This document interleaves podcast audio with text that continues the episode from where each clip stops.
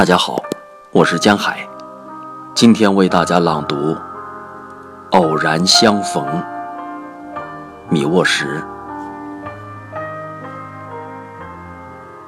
黎明，我们驾车奔驰在冰封的大地上，有如红色的鸟儿在黑暗中展翅飞翔。猛然间，一只野兔在路上跑过。我们之间有人用手指点，那是很久以前。而今，那野兔和挥手的人都已不在人间。啊，我亲爱的人，他们在哪儿？他们去向何方？